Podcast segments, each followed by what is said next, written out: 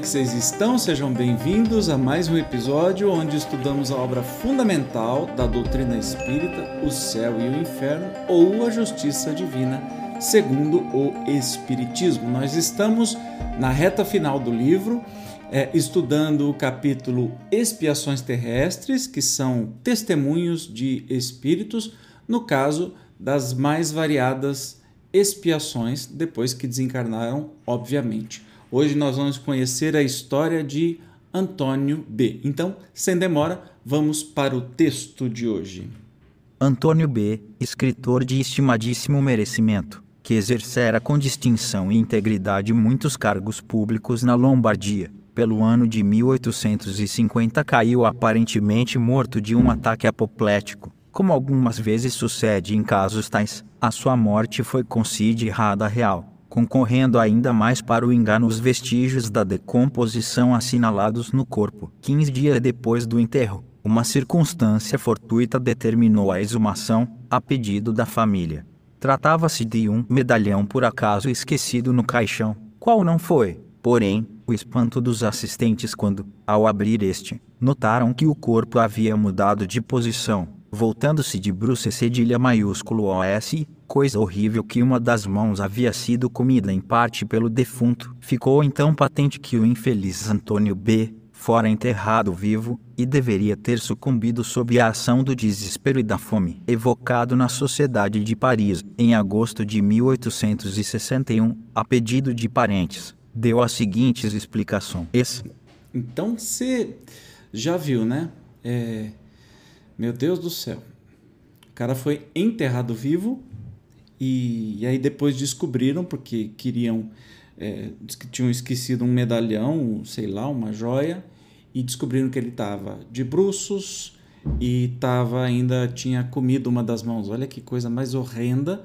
Nós temos muitos exemplos né, no passado, né, até recente, sobre essa, essa aparente morte que a medicina achava que a pessoa estava morta e na verdade não estava e enterrava vivo.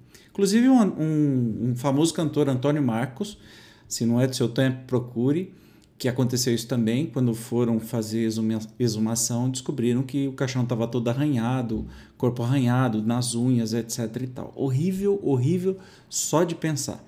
E aí, depois disso, então, é, foi feito é, uma evocação e vamos ver o que ele respondeu. Então, começaram a fazer evocação, lembrando que evocação é uma coisa comum do espiritismo, o contrário do que hoje o movimento espírita prega, que diz que o telefone só toca de lá para cá, mentira, isso nem é espírita, né? É, as evocações é o que construíram a doutrina espírita, portanto, qualquer um pode fazer evocação, chamar um, uma pessoa que desencarnou para poder conversar. Então, a resposta da evocação. Que quereis? A pedido de um vosso parente, nós vos evocamos com prazer e seremos felizes se quiserdes responder-nos. Sim, desejo fazê-lo. Lembrai-vos dos incidentes da vossa morte. Ah, certamente que me lembro. Mas por que avivar essa lembrança do castigo? Efetivamente, fostes enterrado por descuido? Assim deveria ser, visto revestir-se a morte aparente de todos os caracteres da morte real. Eu estava quase exangue. Não se deve, porém, imputar a ninguém um acontecimento que me estava predestinado desde que nasci. Olha que interessante. Então, é, sim, ele foi enterrado vivo, mas isso estava na programação dele, né? Curioso isso. Incomodam-vos essas perguntas? Será mister lhe dermos fim? Ou seja, você quer que a gente para? Não, podeis continuar. Por que deixastes a reputação de um homem de bem?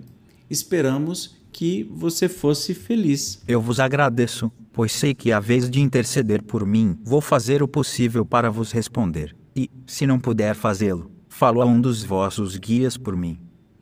Podeis descrever-nos as vossas sensações daquele momento? Que dolorosa provação sentir-me encerrado entre quatro tábuas, tolhido, absolutamente tolhido. Gritar. Impossível. A voz, por falta de ar, Não tinha eco. Ah, que torturado infeliz que em vão se esforça para respirar num ambiente limitado. Eu era qual condenado à boca de um forno, abstração feita do calor. A ninguém seja um fim rematado por semelhantes torturas. Não, não desejo a ninguém um tal fim. Ó cruel punição de uma cruel e feroz existência. Não saberia dizer no que então pensava, apenas revendo o passado, vagamente entrevê o futuro. Você imagina o desespero dele e engraçado que até então, né, ninguém tinha voltado para dizer como é que isso aconteceu, mas estamos aí com um relato. Dissestes, cruel, cruel punição de uma feroz existência. Como se pode conciliar esta afirmativa com a vossa reputação ilibada? Que vale uma existência diante da eternidade. Certo, procurei ser honesto e bom na minha última encarnação, mas eu aceitava um tal epílogo previamente, isto é, antes de encarnar. Ah, por que interrogar-me sobre esse passado doloroso que só eu e os bons espíritos enviados do Senhor conhecíamos? Mas, visto que assim é preciso, dir-vos-ei que numa existência anterior eu enterrara viva uma mulher a minha mulher, plena de vida e presa numa adega. A pena de talião devia ser-me aplicada. Olho por olho, dente por dente. Meu Deus! Olha que interessante, né? Então, é, o que aconteceu com ele estava previsto desde a sua programação reencarnatória para que ele sentisse na pele aquilo que ele causou para a esposa que enterrou viva. Forte isso, né? Meu Deus. Agradecemos essas respostas e pedimos a Deus vos perdoe passado em atenção ao mérito da vossa última encarnação. Voltarei mais tarde, mas, não obstante, o espírito Erasto completará esta minha comunicação. E aí nós temos realmente é, instrução do guia do médium que vem falar sobre todo esse caso, o que aconteceu, o guia do médium, no caso o Erasto. Então vamos ouvir. Por essa comunicação podeis inferir a correlatividade e dependência imediata das vossas existências entre si. As tribulações, as vicissitudes, as dificuldades e dores humanas são sempre as consequências de uma vida anterior, culposa ou mal aproveitada. Devo todavia dizer-vos que desfechos como este de Antônio B. são raros, visto como, se de tal modo terminou uma existência correta, foi por tê-lo solicitado ele próprio, com o fito de abreviar sua erraticidade e atingir mais rápido as esferas superiores. Efetivamente, depois de um período de perturbação e sofrimento moral, inerente à expiação do hediondo crime, ser-lhe perdoado este, e ele se alçará a um mundo melhor, onde o espera a vítima que há muito lhe perdoou. Aproveitai este exemplo cruel, queridos espíritas, a fim de suportardes, com paciência, os sofrimentos morais e físicos, todas as pequenas misérias da terra. E que proveito pode a humanidade oferir de semelhantes punições? Ruas penas não existem para desenvolver a humanidade, porém para a punição dos que erram. De fato, a humanidade não pode ter interesse algum no sofrimento de um dos seus membros. Neste caso, a punição foi apropriada à falta. Porque há loucos, idiotas, paralíticos, porque morrem estes queimados, enquanto que aqueles padecem as torturas de longa agonia entre a vida e a morte. Acrede-me, respeitai a soberana vontade e não procurei sondar a razão dos decretos da providência. Deus é justo e só faz o bem.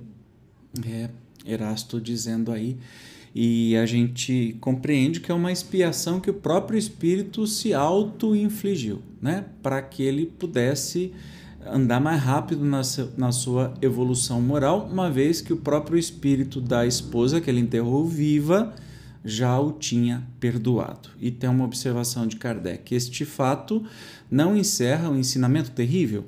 A justiça de Deus, às vezes tardia, nem por isso deixa de atingir o culpado, prosseguindo em seu aviso. É altamente moralizador o saber-se que, se grandes culpados acabam pacificamente na abundância de bens terrenos, nem por isso deixará de soar cedo ou tarde para eles a hora da expiação.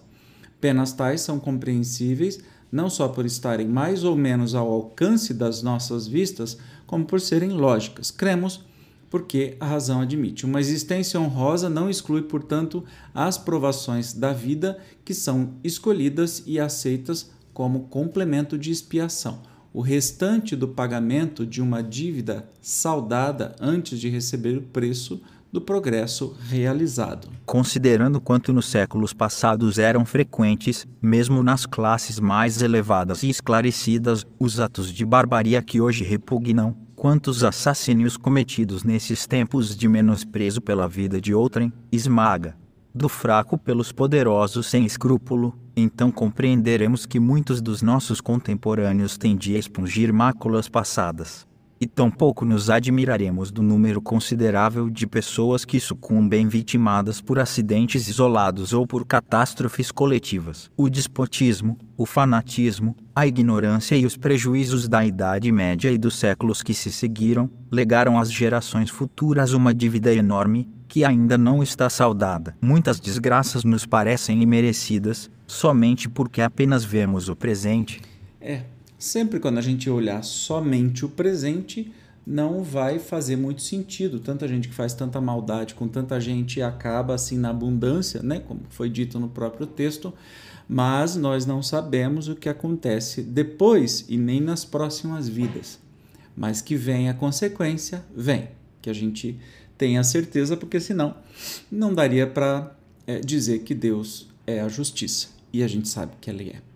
No próximo episódio, nós vamos conhecer mais uma história, né? Dessas que estamos finalizando, faltam umas oito por aí. Um, dois, três, quatro, cinco, seis, sete, oito. Com a próxima, a história de Letiu, um industrial que morreu, que residiu nos arredores de Paris. Eu, como sempre, te espero. Obrigado pela sua companhia e até o próximo episódio. Tchau!